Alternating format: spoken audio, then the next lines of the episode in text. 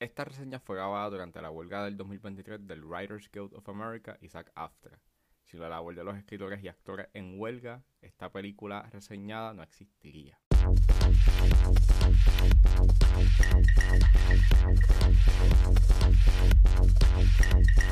Damas y caballeros, bienvenidos a 10 a 15, un podcast donde se habla de películas y series en un lapso de 10 a 15 minutos. Yo soy Ángel y en este episodio voy a estar hablando de Bird Box Barcelona. Bird Box Barcelona está disponible en Netflix, así que setback, relax, que 10 a 15 acaba de comenzar.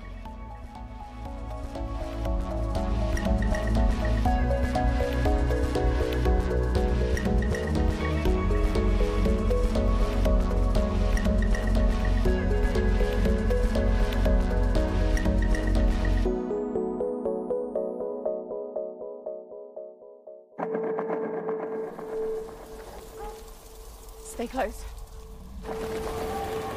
Who's there? ¡Nos vamos!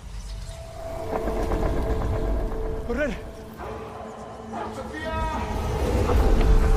These things take our fears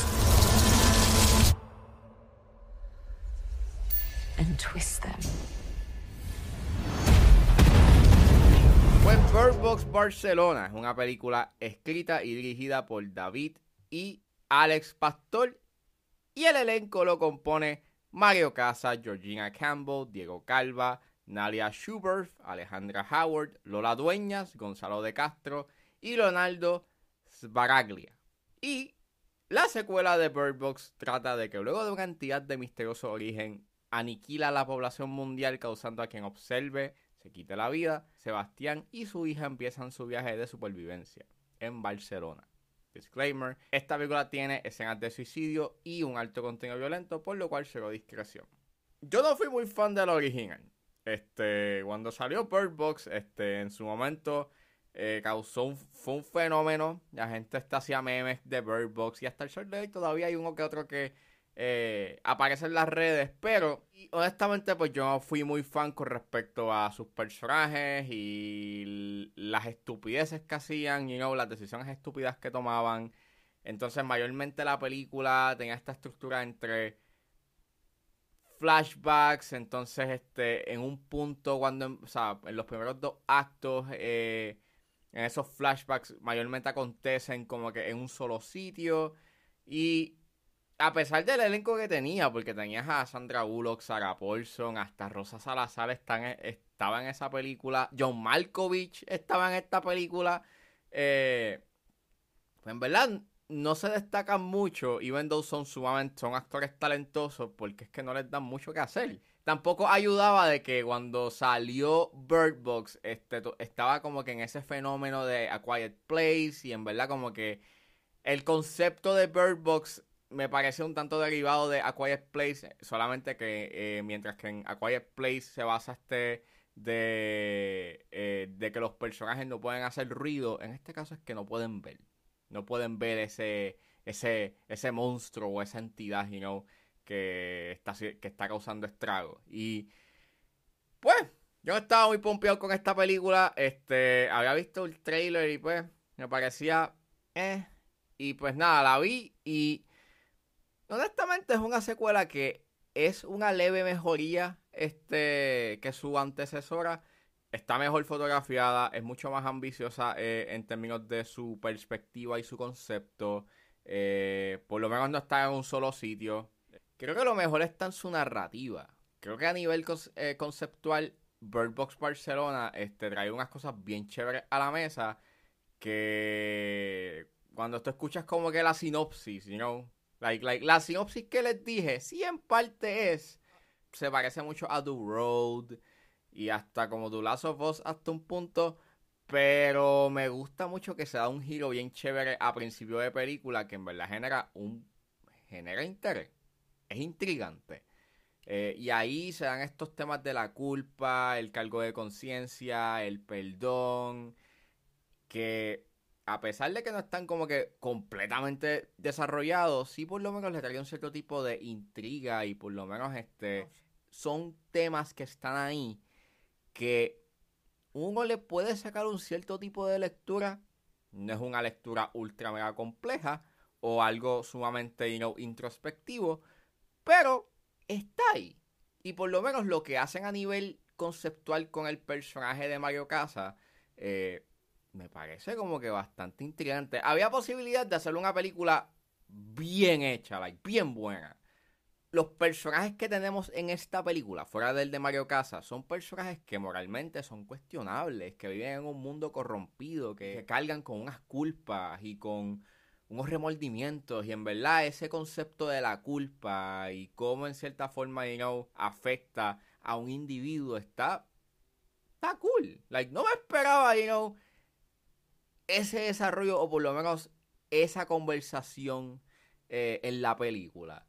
Las actuaciones están chéveres, o sea, yo encontré súper cool ver a Lola Dueñas, que eh, a esta actriz yo la conozco por, por Volver, de Pedro Almodóvar, y en verdad es sumamente espectacular. Y qué bueno, qué bueno fue verla en esta película, y en verdad su actuación le brinda algo bastante chévere a la película. Y, igual que Leonardo Sbaraglia, o sea, eh, a pesar de que no está mucho tiempo en la película, por lo menos, o sea, hace que te importen los personajes. Este, eso sí, yo sí diría de que lo peor que tiene la película es su guion eh, a nivel de su guion está en su estructura. en verdad, eh, peca de lo que hacía Bird Box, en donde te presentan la narrativa del presente, pero entonces te la van intercalando con, con lo que sucedió en el pasado, con flashbacks. Y en verdad hay unos flashbacks en específico y la manera como está montada la película, creo que hubiese sido mejor presentarme unos detalles de, del pasado ya de primera instancia, porque lo que tiene más interés no es el pasado, sino es el presente y lo que pasa con el personaje de Mario Casa. Pero no, te termina siendo un tanto intrusivo porque te tienen que presentar lo que pasó en el pasado y en verdad es bien annoying. Es como que yo sé qué pasó y o sea, yo, yo, yo sé lo que pasó, yo vi lo original. Dame más de este personaje y no, y lo que me estás dando a nivel narrativo con el personaje de Mario Casas, que es más interesante que ver lo que pasó y no en el pasado. Y yo sé por qué están ahí, porque están para dar contexto, pero en verdad resulta bastante innecesario y termina pues redundando su información, especialmente en una escena que se da eh, a principio de tercer acto, que en verdad es como que, eh, es, es, es bien annoying, en verdad.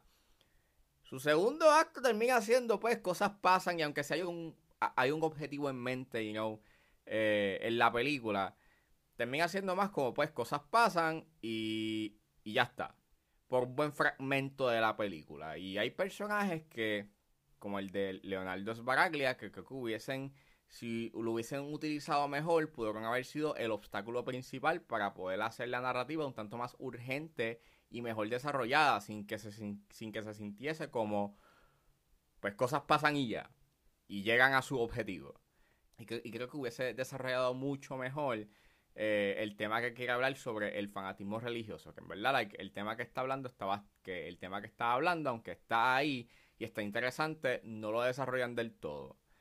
Su tercer acto termina siendo bien meh, y ahí es en donde la película como que se empieza a desmoronar. Eh, resulta bien conveniente y en verdad como que sobreextiende su bienvenida porque la película like, tiene como dos finales y sientes que ya se está acabando pero no se acaba y sigue y después su final definitivo, pues acaba siendo un cliffhanger bien estúpido. Y pues. Nada.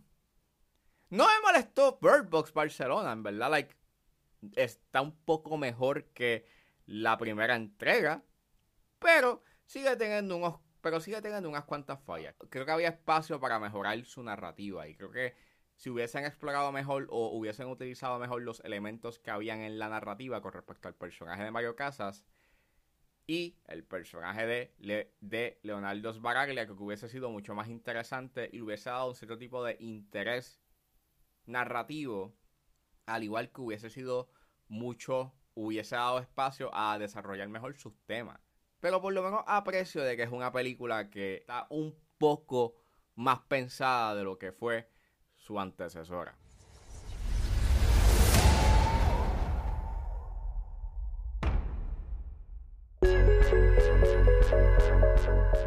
Bueno, eso fue todo en este episodio de 10 a 15. Espero que les haya gustado. Suscríbanse a mis redes sociales. Estoy en Facebook, Twitter e Instagram Recuerden suscribirse a mi Patreon. Con un solo dólar pueden suscribirse a la plataforma y escuchar antes de estreno los episodios de 10 a 15 y a 4x3. Pueden buscar en la plataforma como Ángel Serrano o simplemente escriban patreon.com slash 10 a 15. Si están en la disposición de ayudar a la calidad de este podcast, pueden donarme a través de Anchor Support mensualmente desde 99 centavos hasta 9.99. Pero si están en búsqueda de hacer una donación de una sola vez, pueden donarme a través de PayPal como Ángeles PR. También me pueden ayudar sencillamente compartiendo los episodios en las redes sociales. Y no importa la ayuda que ustedes decidan hacer, yo voy a estar inmensamente agradecido. Los links a todas estas opciones están disponibles en la descripción de este episodio. Me pueden buscar en su proveedor de podcast favorito como Día 15 con Ángel Serrano. Gracias por escucharme. Recuerden suscribirse y nos vemos en la próxima.